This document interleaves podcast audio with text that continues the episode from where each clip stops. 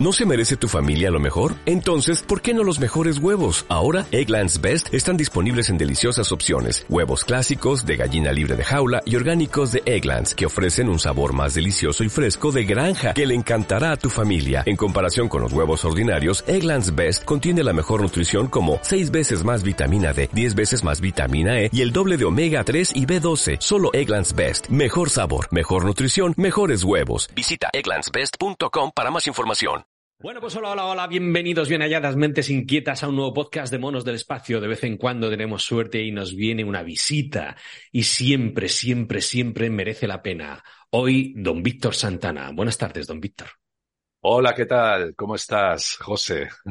Muy bien, he acudido a ti como el pecador que va ante el cura, padre de pecado. Don Víctor, le necesito, te necesito, tío. Pero antes me gustaría presentarte. Si alguien solamente aguanta un minuto en este audio, en este podcast, por favor, Psicología a ladrillazos, gran podcast, experiencia inmersiva con auriculares, siempre con, se nota que eres cinéfilo, siempre con cortes de, de audio de películas. Me encanta tu canal de YouTube. Yo pensaba que era el, el, podcast subido a YouTube y que va, son vídeos cortos explicativos de la, Ladrillazo Productions, muy bueno, tío, y además, ya te digo, el del laberinto, por ejemplo, lo he visto con mi hija que le encanta David Bowie. Algo mal he tenido que hacer para que una niña de 14, 15 años esté ahora con David Bowie flipando, pero bueno. Y me gusta también tu web. La web es eh, victorsantana.es, en la que le tenéis ahí para lo que necesitéis, incluso por WhatsApp. Así que, en primer lugar, muchas gracias, don Víctor, bien hallado. ¿Qué tal? ¿Cómo vamos? Pues bien, bueno, acabo de llegar de vacaciones y comienzo a trabajar. Y a bien, tope. Bien, a tope. Bueno, te necesito, te necesito. Estuve hablando en un podcast anterior con eh, Maese Pedro de, claro, él, él, enseña a programar, crea programadores. Digo, yo es que los programadores veo eh, que se dedican a lo suyo, a retener a la gente, por ejemplo, en las redes sociales. Y um, a, a raíz de ahí quería hablar un poquito de cómo nos condicionan, cómo no, nos retienen en las redes. Yo soy muy burdo, muy básico, por eso me quedé en simio y entendí un poco lo de la película Matrix, de hicimos un mundo feliz, pero no durabais nada. Y en cambio, en cuanto empezamos a atacaros la vida y los sentimientos y tal, y ahí estabais a tope. Eh, esto se usa en las redes sociales. Eh, ¿Cómo considera usted que nos retienen? Claro, las redes sociales lo que hacen es explotar nuestra emoción. Somos emoción. La emoción es eh, lo que nos mueve. Uh -huh. El motivar, el mover emoción. Entonces, lo que hay que explotar son pues las emociones básicas. ¿no? El, la alegría, la ira, el miedo, el asco. ¿Y, y cuál, cuál, es la otra? Son cinco. Alegría, miedo, asco. Ira, no sé si. Ira, y tristeza. Y tristeza. Porque la tristeza también se explota, también se explota para hacernos sentir culpables. Claro, yo, yo, a ver, como primate básico involucionado, yo me quedé en el, en el perro de Pavlov y, y la campanilla, es decir, estos cabrones nos llevan estudiando desde hace tiempo el tema del conductismo y de los reflejos condicionados, ¿no? Lo, lo típico hasta donde pillé yo era que salía con la campanilla, a ver, el instinto o la reacción que tenía el perro era cada vez que venía, que veía la comida, salivaba. Claro, tú le, le dabas con la campanilla y el perro como mucho te escuchaba y te hacía caso. Pero en cuanto asoció que cada vez que sonaba la campanilla salía la comida, ya salivaba por defecto. O sea, ya habías conseguido un, un efecto o un reflejo, un actor reflejo con un eh, estímulo externo. No sé si me estoy explicando bien. Es aprendizaje. El, el aprendizaje en, en, la naturaleza, en los seres vivos. Uh -huh. Eh, en los perros, en los humanos, eh, funcionan. Eh, hay dos tipos de aprendizaje. A ver, empecemos. El condicionamiento clásico, que es el de Pavlov, el del perro, sí. funciona. Como bien has dicho, la comida es un estímulo incondicionado. ¿Qué Correcto. significa eso? Que es algo instintivo. O sea, tú ves comida, lo mismo que si ves una imagen que te genera una emoción en el humano, es instintivo. Tú no lo puedes controlar, es algo que está en tu ADN. Uh -huh. Eh, entonces eso lo llamamos estímulo incondicionado. El estímulo neutro es el sonido de una campana, en este caso con el perro. En el caso de un humano podría ser, pues, el, un sonido en el en TikTok, en Instagram eh, una imagen, un... Eh, Unos aplausos que suenan por ahí de fondo. Que a ti te atraiga o incluso como te conocen mejor que tú, que tú mismo y te escuchan continuamente, pues eh, te gustan las chicas de tal clase, pues te sale una chica, eso genera a ti ese instinto. Es, un estímulo incondicionado en ti, en el, humano. La comida igual. El estímulo neutro es la campana. En este caso, el estímulo neutro en las redes sociales, pues sería descárgate esta aplicación y quédate enganchado horas, horas, horas. ¿Por qué? Porque eso genera dopamina en el cerebro. Bienestar. Son como chutes de, de dopamina, genera adicción, claro.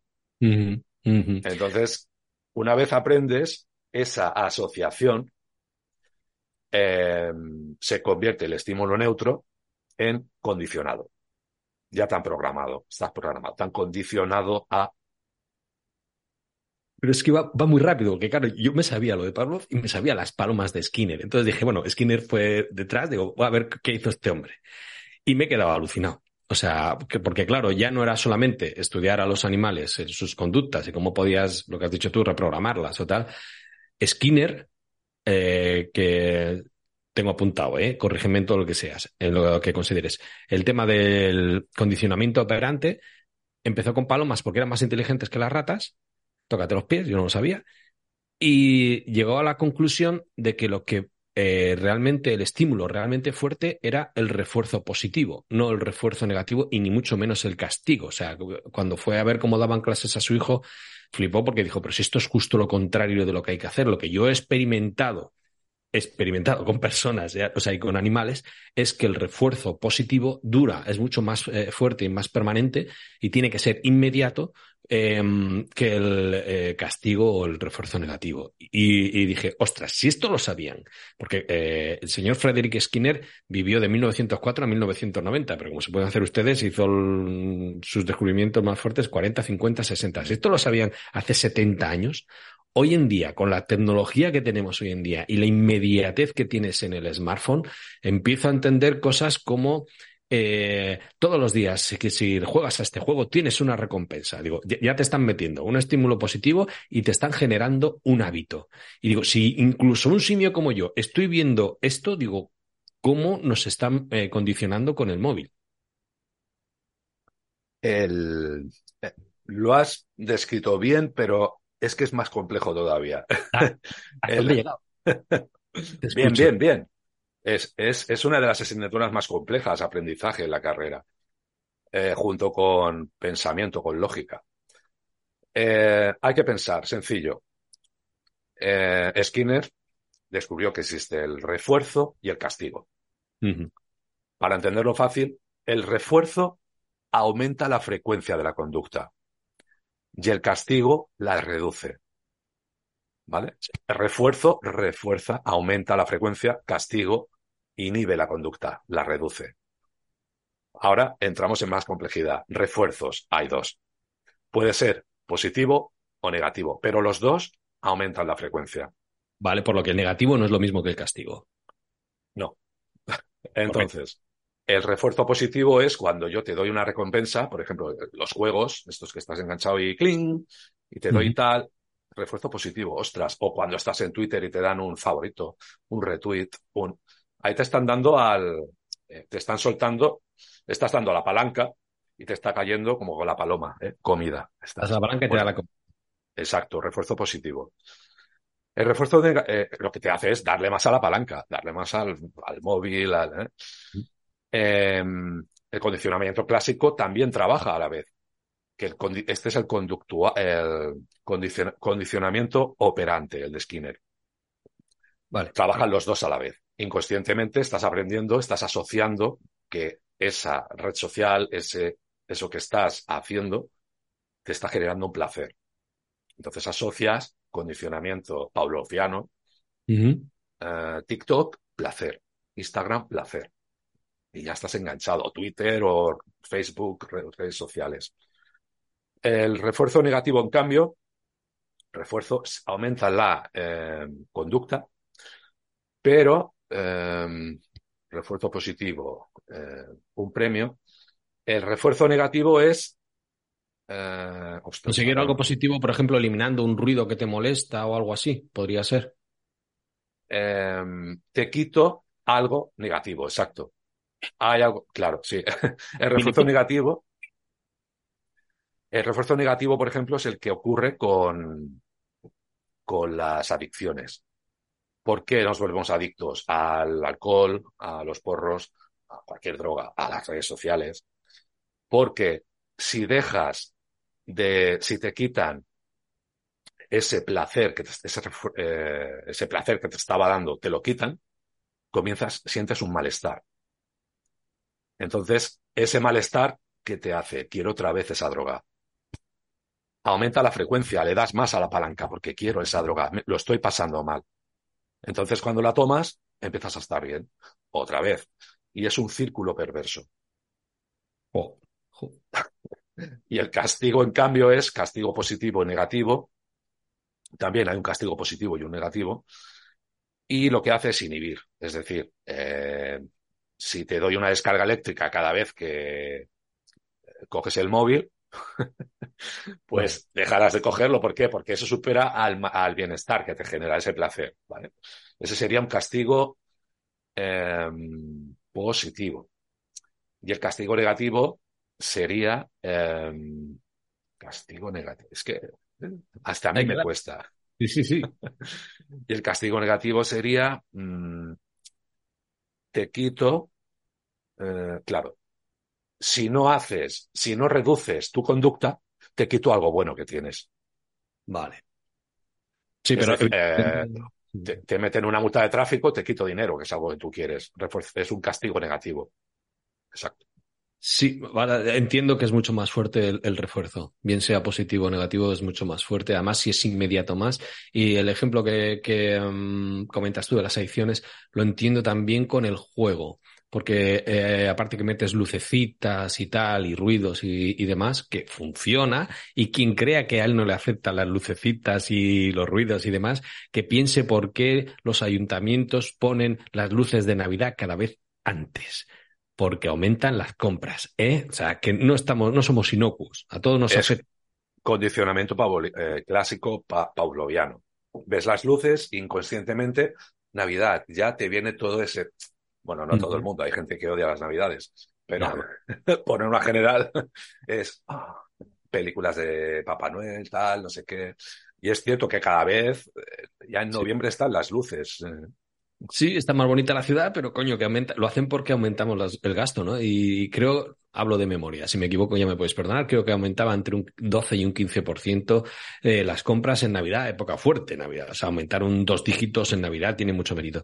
Y recuerdo, y también tiro de memoria, que el, el porcentaje para que generar la edición era más o menos el 50%. Esto es, si tú le das eh, siempre que le da la palanca un premio, más o menos eh, al principio tiene felicidad, pero luego ya sabe que cada vez que le da la palanca tiene un premio y el simio, que siempre hacemos de cobaya. Refuerzo positivo. Pero cuando le das una vez y la segunda no te da, y dices, un orden aleatorio, pero es el 50% de las veces es cuando más adición genera, cuando eh, más feliz o más se engancha, mejor dicho, el Y refuerzo negativo también. Cuando no recibes, entra la ansiedad, te encuentras mal y aumentas la frecuencia. Trabajan los dos. Pues ahí está la explicación doble chute, porque ya te digo que era con el, en torno al 50% eh, de, de recompensa porque si no, no se conseguía siempre el objetivo, aumentaba la adicción. Tengo aquí en mis apuntes apuntado el experimento que hizo Skinner con las ocho palomas, que era dejarlas a su bola, cada una con su palanca, y cada vez que eh, le daba, o sea, no, perdón, a las, las ocho a su bola, y cada X tiempo les caía comida sin eh, ningún refuerzo externo, ni tener que dar la palanca, ni tener que picar en ningún sitio, ni nada. ¿Qué pasó? Que al de un tiempo observó que cada una de las palomas era reincidente en, en una tarea. Una estaba todo el rato para un lado para el otro, otra estaba dando vueltas, y dice, ¿esto a cuento de qué? Y es que cuando estaban haciendo algo, les caía la comida. ¿Vale? Esto decía, pues han aprendido que haciendo esto cae la comida, que era casualidad, eh, lo han atribuido, han asociado una cosa a otra y para que aumente la posibilidad de obtener la comida, están eh, todo el rato haciendo lo que ellas creen que funciona. Sin embargo, me sorprendió que a las palomas, igual que se las puede, digamos, programar, se las puede desprogramar y los humanos lo asociamos, digamos, a esto, a la superstición, a esto de siempre que hago esto, no, no, estoy diciendo siempre que hago un examen con la gorra roja a prueba, ¿no? Porque igual te pones la gorra roja, aumenta tu autoestima, vas más confiado y lo haces mejor, lo que sea. Sino a eh, el que dice, eh, lanzo los dardos y una vez que lanzo el dardo cruzo los dedos y así doy al 20 triple. Si una vez soltado, ya da igual que cruce los dedos, lo que sea, ¿no? Eh, escuché un podcast, a ver si lo pongo en la descripción de este, decía, gente que lanza una bola de mmm, bolos y luego está con la mano. Dice, si ya la has soltado, ya mover con la mano. Dice, no, pero me trae buena suerte.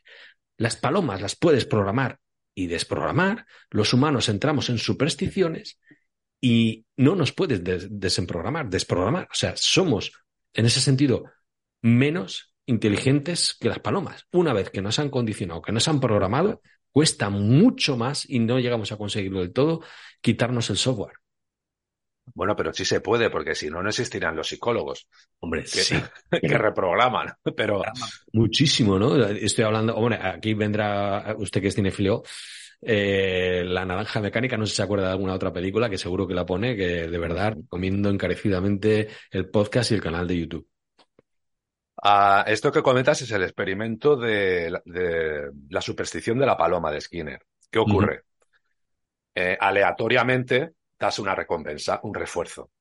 Entonces, un refuerzo positivo. Entonces, si la paloma estaba, eh, da una vuelta y clac, cae, asocia por condicionamiento pavloviano asocia que doy una vuelta y cae.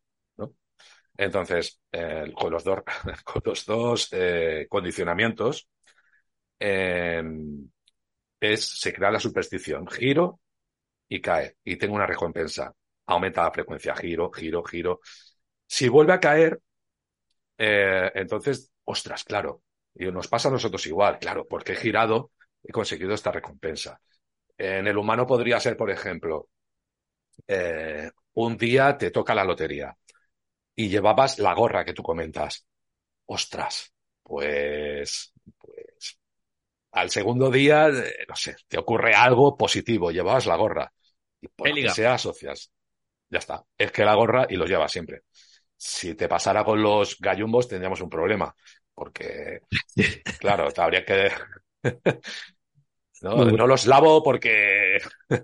no, cuando, cuando huelen a hombre es cuando triunfo. Yo. Sí.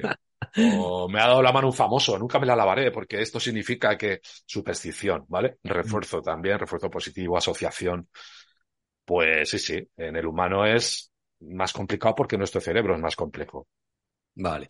Y a mí la paranoia que me entra es, si Skinner estudió esto hace 70 años, por poner un número redondo, que la idea de, del conductismo es lo de encontrar la raíz de la conducta humana. Luego hizo experimentos, que eso le da usted para otro podcast con los experimentos que han hecho la psicología científica y demás.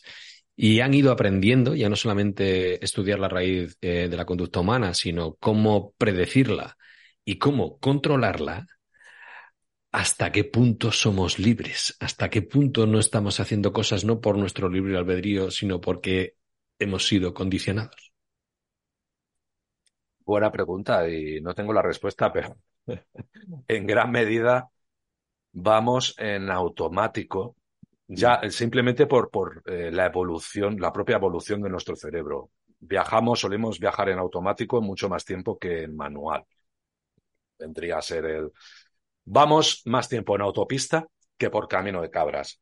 Sí, por donde nos han guiado que, que, por donde elegimos nosotros. ¿Por qué? Porque eh, nuestro, nuestro organismo está preparado, bueno, ha evolucionado en un entorno de escasez, ya ha evolucionado para conservar energía. Por eso, todo lo que aprendemos, eh, al principio nos cuesta mucho, una tarea eh, manual, un, unos cálculos, un, algo cognitivo, pero con la práctica cada vez es más fácil. ¿No? Como cuando aprendes a conducir y, mm. y, y, te levantas, vas a trabajar con tu coche y por un momento paras y ¿cómo he llegado hasta aquí? Y no lo recuerdas, ¿vale? ¿Por qué? Porque eh, eso que te costó cuando hacías las prácticas, sudar, un esfuerzo, ahora Apagar la radio, ahora. Por Dios, no quiero ruido. Sí, exacto, pues ahora va utilizando mucho menos ancho de banda de tu cerebro. ¿Por qué? Porque lo estás integrando. Se cristaliza en la memoria ese aprendizaje. Em, y bueno, y me he perdido, ya, ya no sé por dónde vamos. Ah, estábamos hablando de hasta qué punto eres libre y eh, comentabas eso, que ah. funciona automático, interiorizamos. Entonces, claro, como es propio de, la evolución de nuestro propio cerebro, nuestro organismo, nos dejamos llevar muchas veces por esos automatismos, también para conductas que no nos aportan nada bueno. Repetitivas, aprendemos conductas en la infancia que luego seguimos repitiendo en la adultez. Siempre tropezamos con la misma piedra, siempre escojo la misma pareja que me maltrata, siempre qué mala suerte tengo, es superstición. No, es que tengo mala suerte porque siempre. No, es porque eh, te han, has aprendido una conducta eh, y la tienes automatizada. Entonces, a ver, lo que hacemos, por ejemplo, en terapia es intentar romper ese automatismo, descubrir qué patrones no son funcionales en tu vida y ser consciente. De ahí también el mindfulness que trabaja el aquí y el ahora. Mm. Mm. Y mm. es hacer consciente ese, ese patrón automático, ese automatismo que te llega a chocar con esa piedra y, y despertar de cierta manera, salir de Matrix. Tomar la pastilla roja es, hostia, que, por ejemplo, recuerda Neo que solo te ofrezco la verdad. La, verdad es cruda a veces. Entonces echas la, echas la vista atrás y dices, hostia, qué engañado estoy. Qué, qué engañado he estado, qué, qué familia he tenido. Yo pensaba que tenía una familia 10 y resulta que es un desastre, es una familia disfuncional, por ejemplo, o esa persona que tenía idealizada no es tal, son automatismos que arrastramos. Siempre acabas con parejas tóxicas, no es mala suerte, sino que es lo que decía Einstein, quien siempre acaba haciendo lo mismo tendrá los mismos resultados. Entonces... Aplicar la misma solución todo el, todo el tiempo, pues te lleva a la misma mismo resultado, exacto. De acuerdo. Otro eh, tema que tenemos con las redes, con el es que el móvil si hace 70 años Skinner fue capaz de hacer lo que hizo con una caja y una palanca, de verdad yo ah, tengo la sensación, ya no los ordenadores, el móvil era el sueño húmedo de cualquier psicoanalista que, quería decir, venga, vamos a, a, ver cómo reacciona el individuo a esto o incluso las masas. No sé si es extrapolable lo que afecta al individuo a la masa o si es más fácil o más difícil la masa que el individuo. Eh, dices, te refieres a ingeniería social. A, ingeniería social, al conductismo, a mm, orientarnos por la autopista. Eh, siempre es más fácil a la masa, desde luego, porque también ahí eh, está la psicología del grupo, mm. que también es algo evolutivo que hemos ido integrando en nuestro ADN. la dicotomía nosotros, ellos, el, el instinto de, de dominación que tenemos arraigado, eh, la, fusión de, la fusión del grupo, pertenencia al grupo, identificación con el grupo. Todo eso, o sea, los psicólogos en las universidades lo único que hacen es trabajar eso, trabajar cómo poder llevarnos por donde quieren. A través del miedo. El miedo es el mayor, eh, ese instinto, eh, ese estímulo incondicionado, ese instinto, eh, esa emoción que es el miedo, es la más potente que tenemos.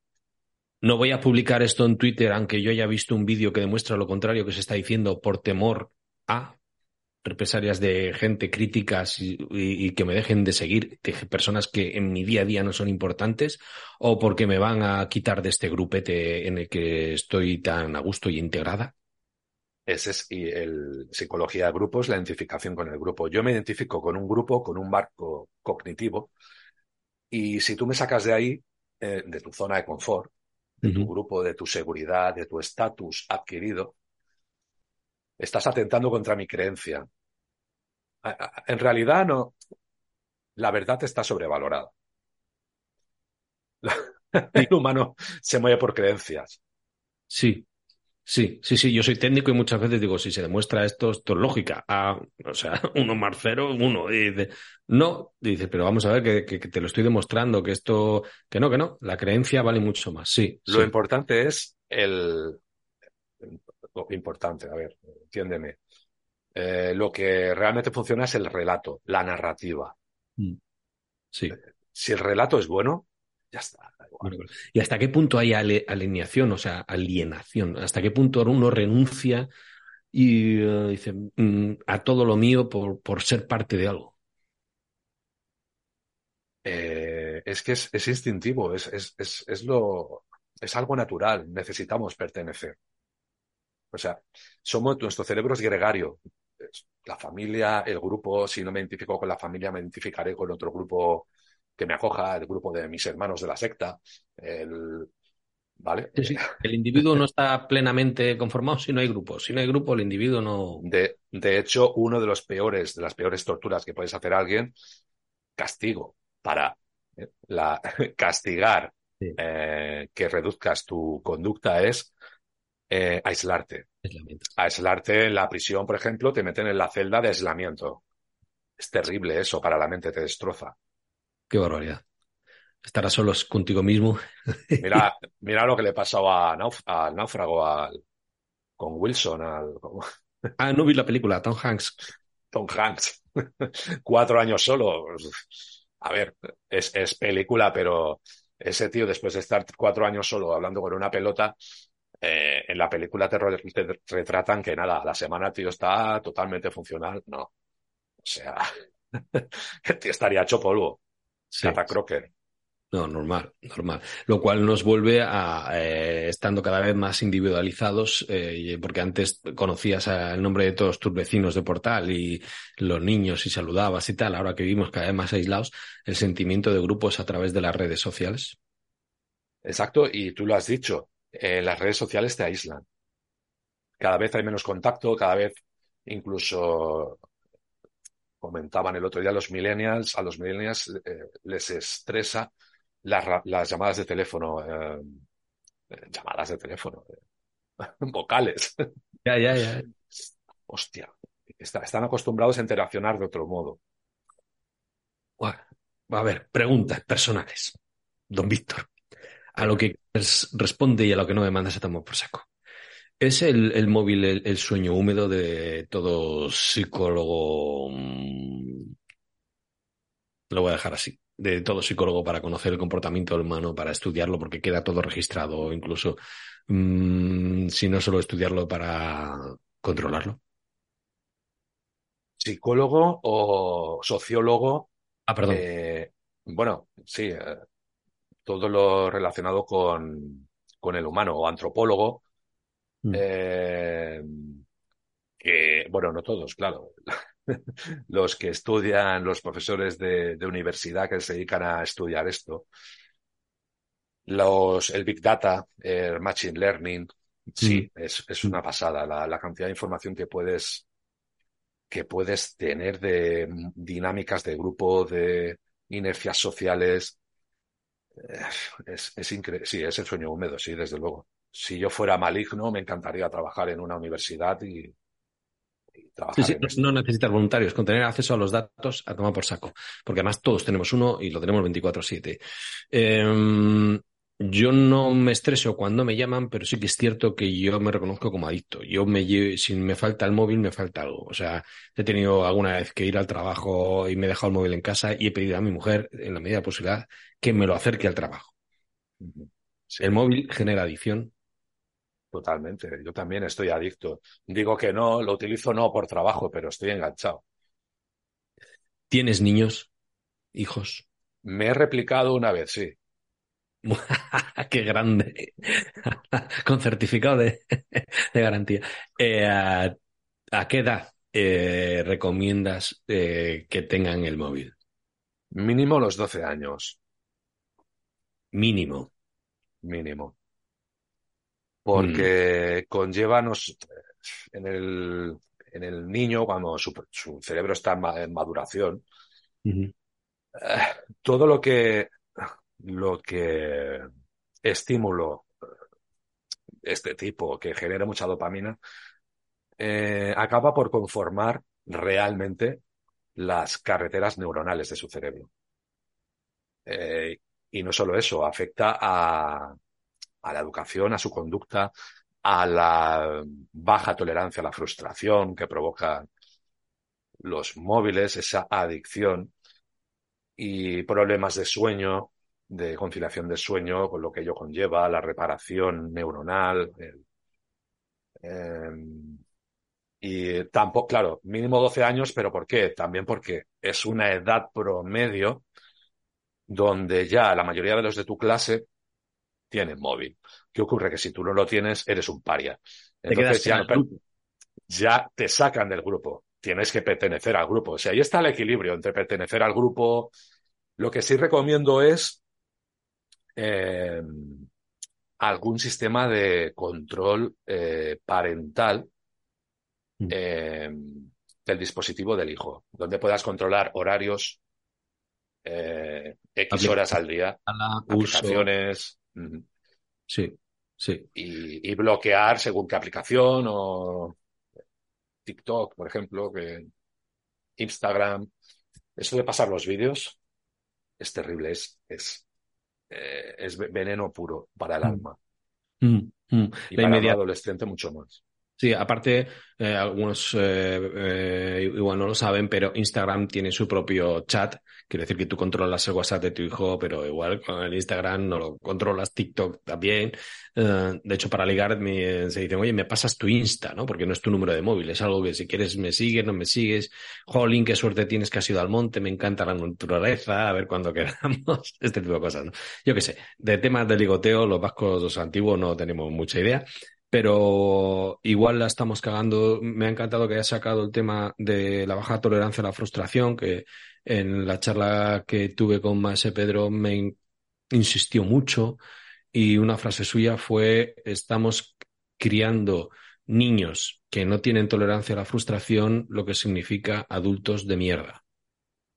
Exacto. Bueno, o hechos mierda. Mm.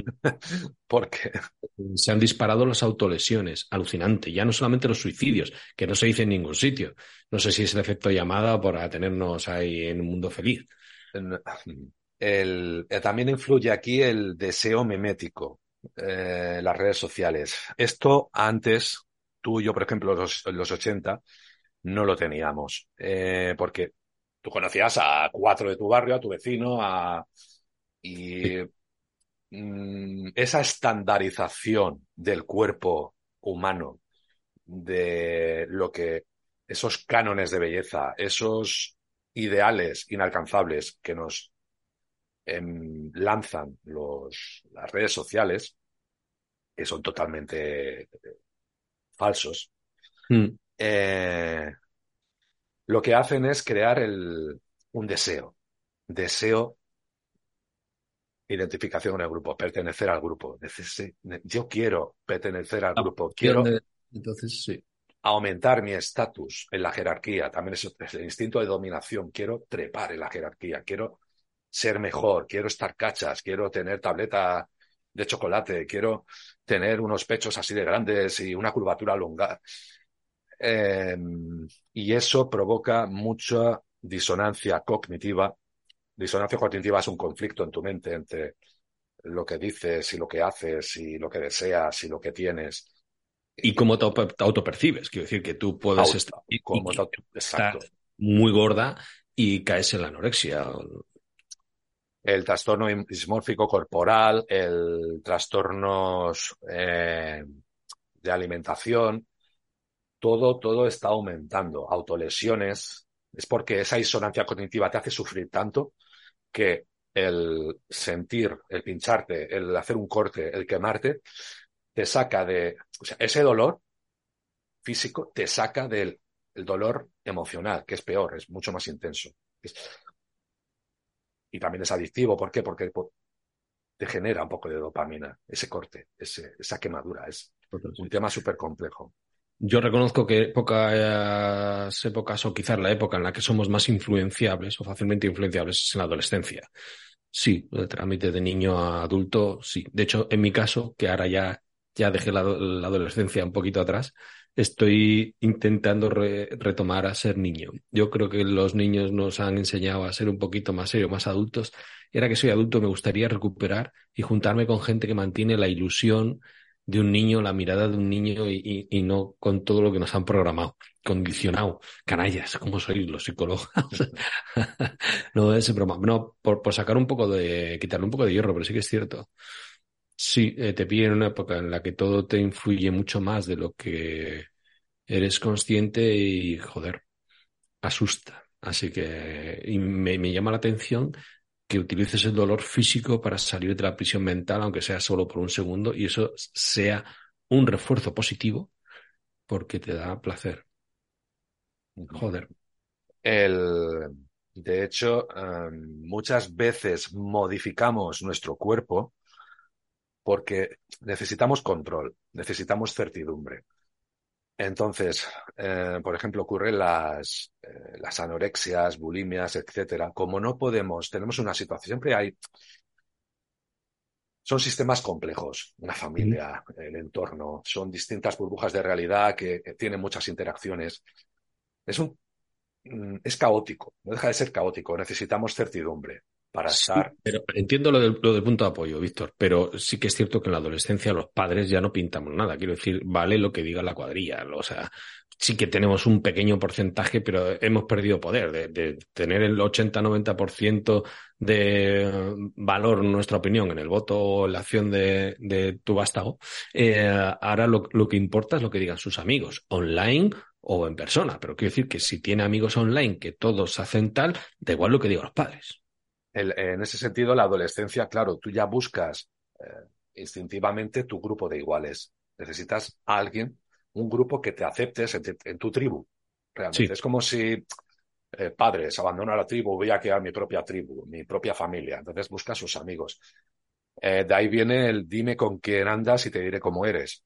Porque incluso ese deseo mimético te hace vestir como tus amigos, eh, imitar la conducta de tus amigos.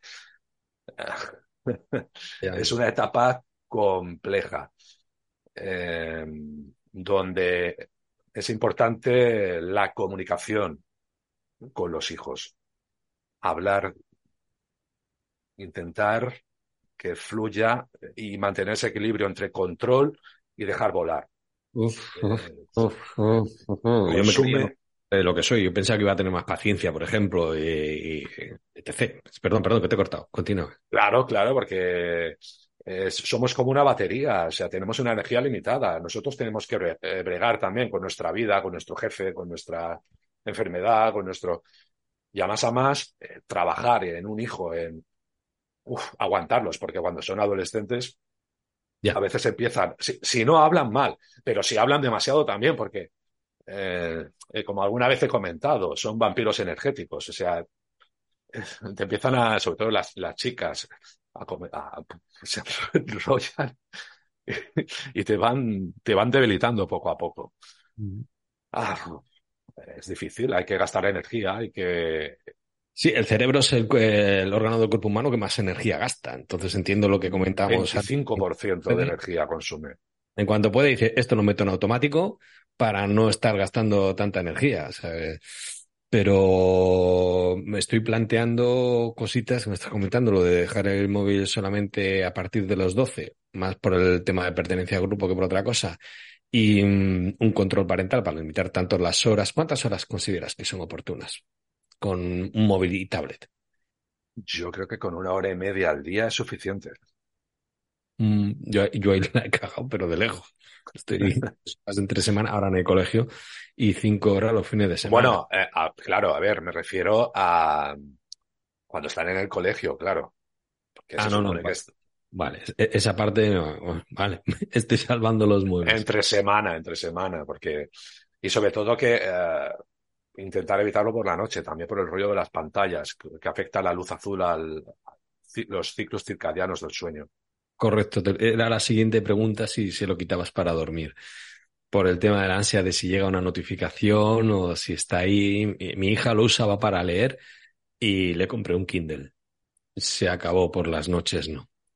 Por las noches no, porque aparte que no lo controlo, en teoría era para escuchar música y tal, y, no me puedo quejar, ¿eh? yo creo que de que los padres somos los últimos en enterarnos siempre, pero bueno, yo creo que me puedo dar con un canto los dientes, pero por las noches no, lo quito, y muchas veces eh, igual la estoy cagando también, pero el tema es tal y luego te dejo el móvil. El refuerzo del móvil. Mm. refuerzo positivo. Aumenta la frecuencia en hacer esto y luego te doy el móvil. Sí. Eh, bueno, bueno, pero es un premio, una recompensa. Si hay algo que a ella le gusta. Es, lo asocias a placer, premio. Eh. bueno, claro, lo, ideal sería te dejo un libro y te puedes. Ah, no, me quejo porque sí que lee, lee, lee más que yo. De hecho, a mí me cuesta. Empecé con los móviles y perdí la concentración. Otro punto. Sí. saltar de noticia a noticia y luego la inmediatez de todo, ya no, no te acostumbras a eso y, ya ni te concentras cuando realmente eh, las cosas, eh, hay cosas que requieren cierto nivel de concentración o atención continua y luego perdemos eh, el sabor o la gratificación de haber conseguido cosas que te han costado mucho. Como te has acostumbrado a la inmediatez, a conseguir todo inmediatamente, joder, los que ya tenemos cierta edad, dices, joder, esto tardé, fue perseverancia, fue esfuerzo, lo conseguí y tengo una medalla interior, me eleva la autoestima, estoy de, miedo, pero, pero alguien que se ha criado con esto aquí y ahora, lo quiero ya, lo quiero ya, lo siguiente, lo siguiente, lo siguiente, no lo consigo, paso de eso, que comentó Pedro, decir, mi hijo es muy bueno al tenis, en cuanto lo ha apuntado al tenis con más gente, no hace más que perder partidos fuera, lo saco de tenis, coño. Concentración y, y perseverancia a tomar por culo. Claro. El, lo del tenis, o sea, a ver, explícame. Lo apuntó al tenis y como perdía partidos lo quitó. O sea, que gente que no toleraba, claro, la frustración. No, toleraba la frustración para nada. Lo pasaba fatal. Claro, entonces, eh, que estamos aprendiendo. y, ya he pasado al otro lado del burladero. Ya no soy el niño que trastea, soy el padre acojonado con el miedo que siempre hemos tenido miedo, ¿vale? Pero mi madre me decía, a ver con quién andas, y si no era un junkie, decía, bueno, venga, va, vale, tiene melenitas, pero puedes ir por ahí. Pero es que ahora por internet no sabes con quién están. No lo sabes. Y yo he tenido la suerte que por internet he hecho amigos. O sea, tengo un amigo que conocí por internet, o sea, que no le puedo decir no hagas amigos por internet porque te estás perdiendo la experiencia. De hecho, Jordi Yatzer, a través de quien le conocí a usted, don Víctor, eh, comentó en un podcast que hoy en día la manera de ligar ya no es ir a una discoteca a bailar o emborracharte un poquito para que quitarle el pudor y ir a, a donde la chica o la pareja que te gusta, ni ir de bares, ni ir de tal. O sea, es por internet. De hecho, eh, barrilete cósmico cincuentón, ¿dónde coño voy yo ahora a un bar? Dirán, este, este es pederastra, ¿qué cojones hace este tío aquí? Y eh, entiendo que es la manera de, de, conocer gente, pero a la vez me da miedo, porque como no conoces a quién está conociendo a través de una webcam o lo que sea. ¿Te refieres a aplicaciones como Tinder, el Badoo, estas de. De momento están en la adolescencia, ya no tanto. Sí, sí Instagram. Ah, vale. Instagram y TikTok, ya Tinder es entre adultos, entre adultos espero haber hecho suficientemente trabajo o el trabajo suficiente, mejor dicho, para que tengan un criterio propio, pero bien asentado y que sean conscientes de lo que es el peligro y lo de que, que no hagan nada que yo no haría. Bueno, eso es hablar con tus hijos, hablar, hablar, hablar, hablar, hacerlos pensar, pensar tú también en qué me he equivocado, porque no somos perfectos. Y eso, eso afortunadamente, gracias a la meditación, lo reconozco, me lo apunto. Mira, voy a comentar un tercero. Hay un podcast que lo tengo ahí como referencia al que vuelvo de vez en cuando. Eh, es como en enero me apunto al gimnasio, el año que viene aprendo inglés. Pues eh, digo, tengo que ponerme otra de las pilas con el podcast. Vuelvo y luego lo dejo, pero en fitness revolucionario ya no solamente aprendes eh, em, alimentación y ejercicio, sino estoicismo, me encanta. Y em, lo, veo difícil lo que comentas de hablar. La teoría me la sé, pero claro, con adolescentes tú hablas y, son como, como entes. ¿Dónde has estado? En ningún sitio. ¿Con quién? Con nadie. ¿Qué habéis hecho? Nada. Digo, a tomar por culo. Viva el universo paralelo. Entonces, hablar, hablar, hablar. Bien, pero no sé, tengo, tengo que hacer un cursillo de padre ahora que ya la he cagado dos veces. No, hombre, ¿qué va? Si siempre se está a tiempo. No, pero bueno, a ver, que no, no hay que obsesionarse, pero Bueno, estar ahí. ¿Qué síntomas verías tú para que mm, alguien que, bueno, dices, venga, le dejo el móvil, pero tengo control parental, sé más o menos con qué está, vale, está con un juego. Venga, vale, está con el móvil y con la tableta a la vez porque hace videollamada con un amigo y están los dos en el mismo juego. Están ahí en Among Us, es un juego infantil, adelante, no hay problema.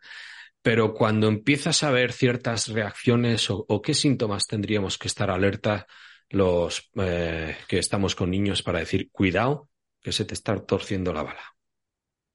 ¿Pero en qué sentido te refieres? ¿De adicción o de...? Me da igual, al final todo puede ser un problema, pero reacciones que digas tú esto no es normal, o dices, venga, vamos a guardar el móvil que vas a dormir y que te monte una pataleta como el niño en el supermercado porque quiere una chocolatina, o que digas, ostras, aquí ha habido un cambio radical en su look, estos que le están influenciando demasiado desde fuera. Te has respondido tú. Cambio conductual. O sea, algo que, que digas, esa intuición que, uy, esto ha roto un el patrón que seguía hasta ahora, lo ha cambiado. Mm. Pues es eso, pues, hay que investigar ahí. O sea, entonces hay que estar más encima, a ver con quién estás hablando, con... te vas con él, en tu caso sería no te vayas con el junkie de la esquina, pues lo mismo, pero con la red social. ¿Con quién estás hablando? ¿Con el junkie o con el chico greñitas y Aquí hay una dualidad interesante, porque por un lado tienes el complejo del pescador y dices, ¿hasta dónde tengo que soltar un poquito rienda para que no se me escape la pieza? Pero tampoco demasiado para que digas, ostras. Y luego, por otro lado, yo no sé si, si la frase es así, pero claro, dentro de todo adolescente, una manera de reafirmar su personalidad y su persona es matar al padre, ¿no? Entonces, tienes que romper el cascarón y liberarte y de tu espérate a ver por dónde me salen los tiros. Entonces, cierta tolerancia sí, cierto control sí, eh, un poquito más ya la has cagado. Pues ahí está lo difícil, lo de la pila te gasta, te gasta la energía, porque tampoco no, existe una, una regla universal, porque cada, ni, cada hijo, y si tienes más, o sea, más de uno, eh, ahí descubres lo que es la varianza genética y los rasgos de personalidad, que ninguno, viviendo en el mismo entorno, cada uno es diferente. O sea, a este sí le puedo decir esto, pero a esta no, porque es diferente, porque este es más, más cerrado, ella más extrovertida, más, o sea, Sí, sí, yo hace tiempo que repito las frases de mis padres. ¿Cómo habiendo criado los dos en el mismo sitio sois tan distintos? Y si llegan a ser 15, no, no podría mantener la economía, pero, pero seguro que cada uno era con una personalidad. Genética, genética. Ah, genética y móvil, la madre que me parió, menuda dualidad. Pero bueno, un poquito. Bueno, pero tú, y yo también lo que, lo que ocurre es que estamos, somos de un marco cognitivo ya pasado, entonces ahora vemos todo como muy catastrófico. Pero yo confío en que como siempre. Me de viejunos me ha encantado marco cognitivo. Claro, o sea, nosotros somos boomers, ¿no? Pero X. Sí, sí, ahí andamos. ¿La pérdida de respeto tiene que ser cortada inmediatamente o cuando notas eh, que te faltan al respeto haces una miradita y decir, cuidado, tarjeta amarilla, a mí no me trates como a, la gente porque eh, esta, me he perdido la introducción de esta pregunta.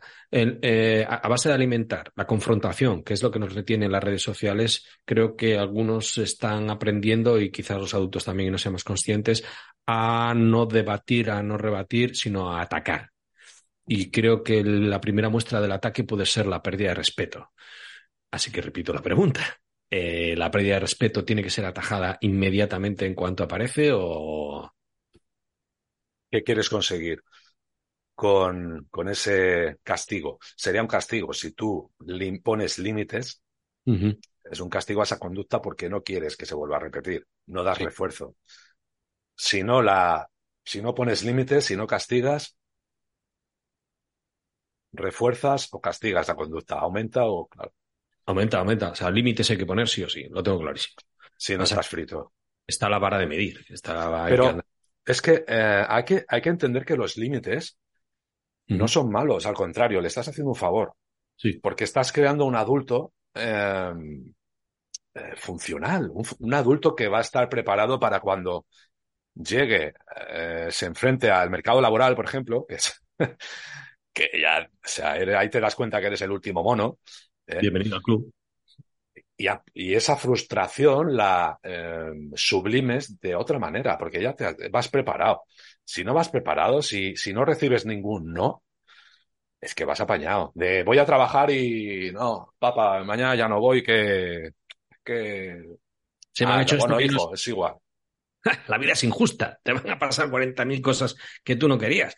Lo que no puedes hacer es un primera de cambio. Hombre, que tampoco te digo que toleres cualquier cosa. ¿Vale? Pero sí, la frustración en la educación. Mm. El estado del bienestar eh, es una cosa que está súper bien, es un invento brutal, pero tiene una contrapartida porque em, eh, nos puede llevar a eso, a relajarnos por completo. Y está en, o debería estar en potestad de los padres, el, con el entendimiento, el saber que si él, está antes, oye niño, esto es lo que hay, porque hay escasez. Porque lo es que ya el mismo entorno, el mismo, el mismo estado, te, dirigía hacia un sitio. Tú ya lo veías, lo mamabas. Ahora no, ahora vives entre algodones. Eh, pues el padre tiene, es mucho más difícil. Que antes era mucho más fácil, ahora más difícil, porque tú tienes que poner espinas ahí. Mm. No sé si sirve la metáfora, es decir, hostia, si realmente. Estoy grabando aquí en la habitación, ya le tengo puesta la mochila del colegio. La semana que viene empieza. Ya vete haciéndote la idea. O sea, te quedan. ya está. Eh, control parental ahí. Vamos ahí. Niño, aprende a, a frustrarte. Sí, mira, tengo una amiga que me decía, yo no controlo a mi hija porque coge el móvil, duerme con él, lo tiene enchufado al lado de la cama, y, y no sé qué hacer. Y, y, yo le dije, digo, ¿quién paga la factura del móvil? Y dice, yo, digo, pues tienes todo el poder, porque tú le dices, mira, hija, yo te quito la línea de móvil, el número de móvil, y pierdes esto, esto, esto, esto y esto. dice, y todas tus amigas y todos los que conoces por ahí por ahí, solamente con el ordenador. Y como el ordenador no está en tu habitación, solamente cuando yo quiera. dice, ostras, sí que el móvil, aunque es puede ser un, arma de doble filo. Eh, no sé ahí, tú haces el, el aprendizaje operante, el condicionamiento operante. Puedes aprovecharlo para refuerzo o castigo. O refuerzo. Depende de la conducta que tú quieras modular en tu hijo. o sea, eh, estamos hablando como si fueran conejillos de indias, tío, los hijos. Pero bueno. sí, sí, Skinner hizo experimentos con su hija. Ajá que, vaya ética que es, es, cierto la frase de cuando uno empieza a estudiar psicología. Eh, a ver, sé que habéis venido todos aquí para intentar comprender vuestro cerebro, pero eso ya lo conseguiréis cuando acabéis la carrera. Ahora empezamos con las clases. Ah, en ese sentido de... Que los que estudiéis psicología estéis todos estropeados y sois conscientes de ello, los demás estamos igual de estropeados y no somos conscientes. Ah, vale, vale. Sí, bueno, realmente hay mucha gente, hay mucho porcentaje de los psicólogos, el, eso se llama eh, sesgo de autoselección. Sesgo, de autoselección es que tú buscas, tú eres como una polilla que busca una luz en concreto. si vas, eh, si te metes a enfermero o es porque tienes vocación de ayudar a los demás. Si te metes a psicólogo es porque a lo mejor tienes un cacao mental que quieres solucionar, todo a nivel inconsciente, o vienes de una familia disfuncional, o, o no, o es vocacional, es porque siempre has tenido ese, esa facilidad, ese feeling de, hablar con la gente, de comprenderla, de eh, sesgo de autoselección, o si eres un sádico, pues te metes en algún sitio que puedas canalizar de forma aceptable dentro de las normas ese sadismo, como en me voy a hacer cirujano. Rajas a gente y... Y ya está. Sublimas tu sadismo de esa forma y... Pero no vas matando a gente por ahí, ¿no? Está bien, está bien. Ya, ya, o, te, gusta pegar a gente y te metes a, ya, disturbios, por ejemplo. No siga, don Víctor, no siga que lo estamos arreglando, ¿eh? Habíamos empezado bien. Oye, no tengo más preguntas, sinceramente. Muchas gracias. Yo, todo lo que quieras añadir adelante, pero la última pregunta esta era con trampa, porque así quien haya llegado hasta aquí ya sabe que tampoco nos tiene por qué tener como referencia, al fin y al cabo, no somos más que un simio involucionado y un estropeado. Pues sí, yo totalmente de acuerdo contigo. Somos monos. Pero bueno, una vez lo aceptas que eres un mono, empiezas a, a trascender. Sí, que para subir para arriba hay que bajar para abajo. Está bien, hay que coger. totalmente. Tienes que aceptar. Cuando aceptas que eres basura, eres libre. Mm. Un, par de consejos, venga, ya que eres cinefilo y para cambiar un poquito de tema. Yo cuando hemos estado hablando de este tema y cuando lo estuve mirando, eh, sí que me vino enseguida la película La Naranja Mecánica. Y digo, tengo que preguntarle a don Víctor qué película recomendaría. Ya no solamente como psicólogo para que quiera estudiar la carrera, sino películas que digan, mira, estas tienen una lección, ¿no? Y me venía también el show de Truman, pero yo ahí ya igual me estoy perdiendo y alguien voló sobre el nido del coco. Eh, ¿Cuál recomendaría usted? Ah, el cuco, pero en referencia a, a, lo que quieras. Ah, ¿Qué películas puedes recomendar? Pues mira, para pues... padre que tenga niños preadolescentes, ¿qué película le recomendaría ver juntos? Y así luego hablar. Ah, ostras. Yo les he puesto el padrino. padrino es una obra maestra, una escuela de vida. Mm. Eh, a ver, por ejemplo, mm, La Naranja Mecánica eh, el, allí lo llamaban el, esto del el, condicionamiento lo llamaban el Ludovico, ¿no? la terapia Ludovico o algo así, ¿verdad? Ludovico. ¿De qué me suena Ludovico? Pero Ludovico me suena a mí de mucho. La terapia Ludovico o algo así. Al tío lo que hacían es inyectarle una sustancia que le creaba malestar ¿eh? y le ponían imágenes neutras. ¿Te acuerdas de Pavlov? Sí. neutras ah, de, nazismo, de peleas, de violaciones, de rollos chungos. Mm. Y eh, el problema de la película es que le ponían la novena sinfonía de Beethoven y él asociaba la novena ese malestar cuando pensaba, asociaba esos comportamientos, esas, conductas mm. por condicionamiento clásico, pavloviano, y le venía el malestar, recordaba el malestar.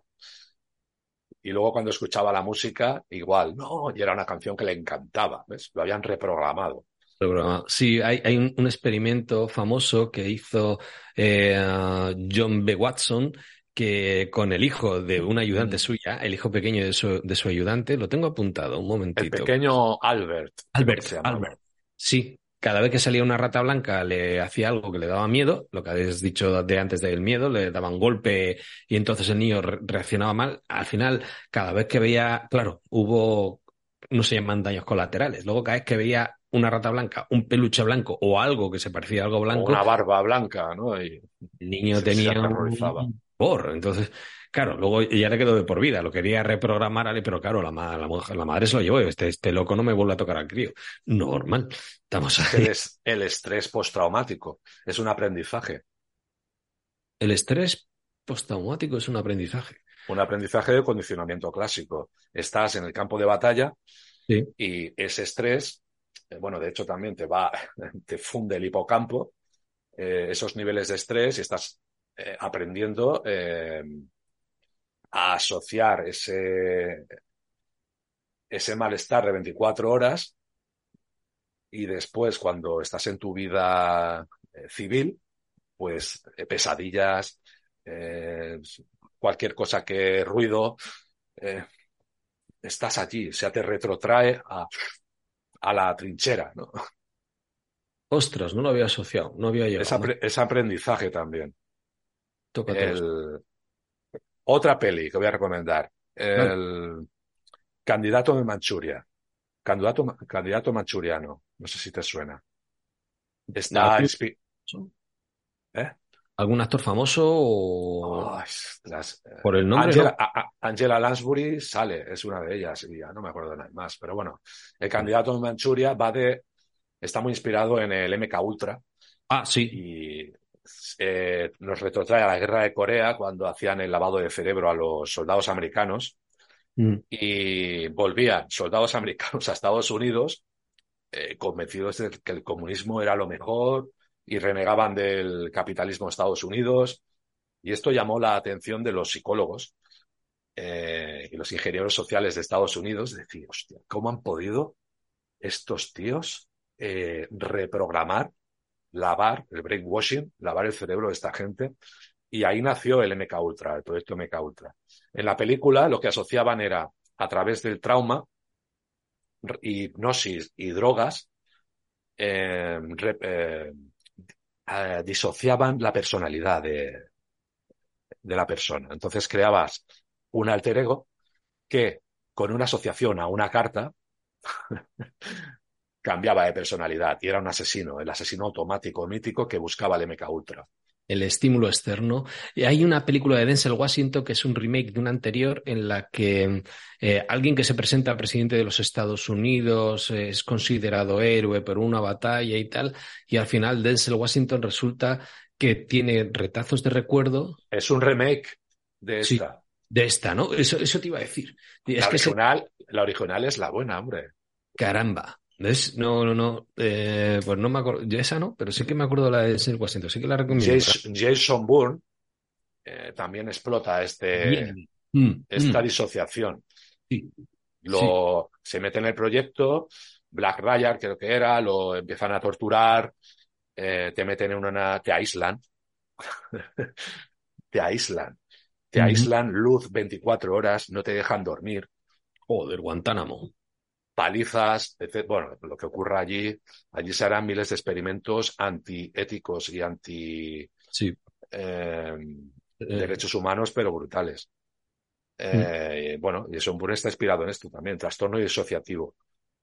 Las tres caras de Eva, otra también, que habla, esta es de los años 50, y describe muy bien, fue la primera película que se, en la que se trató el trastorno disociativo, que se ha explotado mucho en Hollywood una mujer que, eh, que tiene tres disociaciones, la señora Brown, la señora White y la señora no sé qué. Muy buena esta también. Joder. Me había apuntado al señor de las moscas ahora que me ha venido a la memoria, pero quizá, quizá lo interesante sería apuntarse al podcast Psicología Ladrillazos, seguir aprendiendo con cine, al canal de YouTube de Psicología de Ladrillazos, que tiene muy buena edición y de verdad que son vídeos cortos, que no es lo que se ve en el podcast. Y si no, eh, victorsantana.es. Ahí, si queréis terapia, precios populares, plazas limitadas.